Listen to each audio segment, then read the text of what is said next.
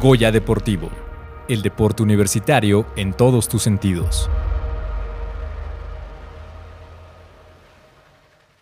Actualmente el tema del racismo ha sido considerado por varios estudiosos y activistas cuando en los estudios y en, los temas de conversación, cuando hasta hace hasta por lo menos una década, y lo sabe muy bien Olivia Gall, era impropio hablar del tema.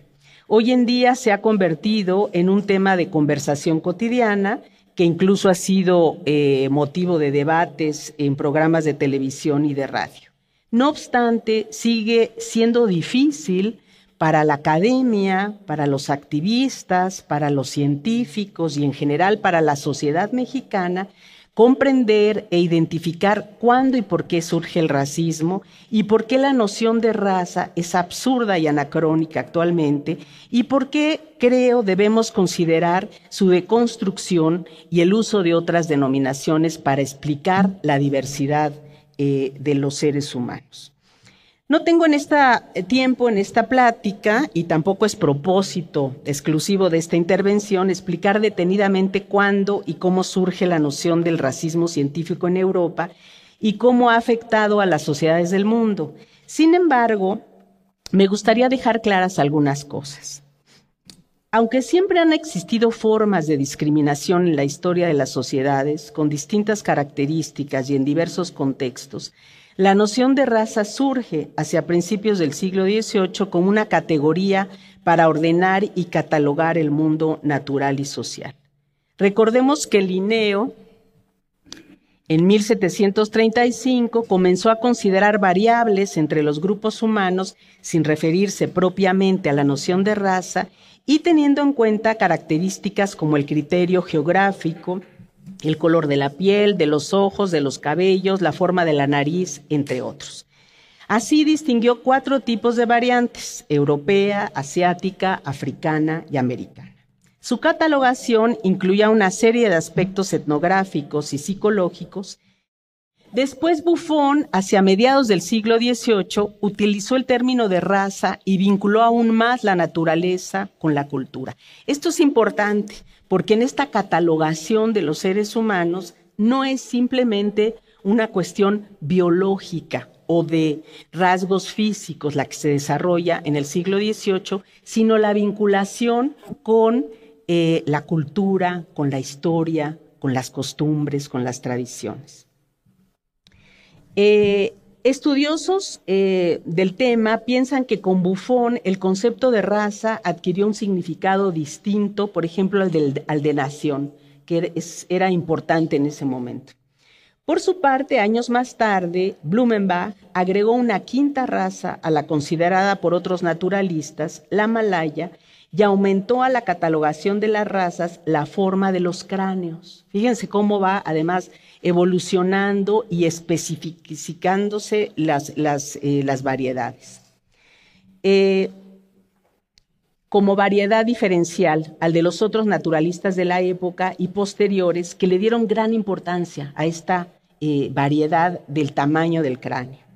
Hizo también énfasis en que las características anatómicas, fisiológicas e intelectuales estaban relacionadas con las costumbres, otra vez. Luego, Mengel, más o menos en el mismo periodo, alemán, hizo apreciaciones más radicales y llegó a afirmar, cito, que el cerebro de los africanos y su sangre eran tan negros como su piel y sostuvo que los africanos pertenecían a una especie distinta a, la del hombre blanco. Según el biólogo Juan Manuel Sánchez, existió un consenso científico acerca de la superioridad natural del hombre caucásico y esta idea fue tan amplia que ni siquiera los científicos más contrarios al comercio de personas esclavizadas del continente africano pudieron sustraerse al paradigma racista de su tiempo.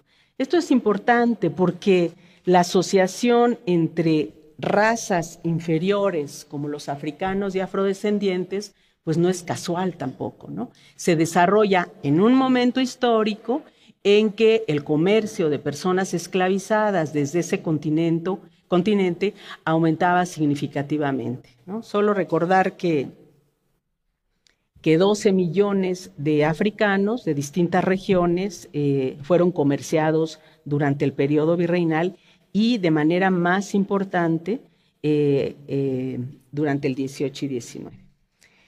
Las catalogaciones raciales fueron cada vez más complejas y arbitrarias y como desde mediados del siglo XX, ahora sí lo señaló el antropólogo Juan Comas, se advirtió el carácter grandemente artificioso de tal clasificación, puesto que reunía en un mismo grupo a tipos, a tipos étnicos dispares.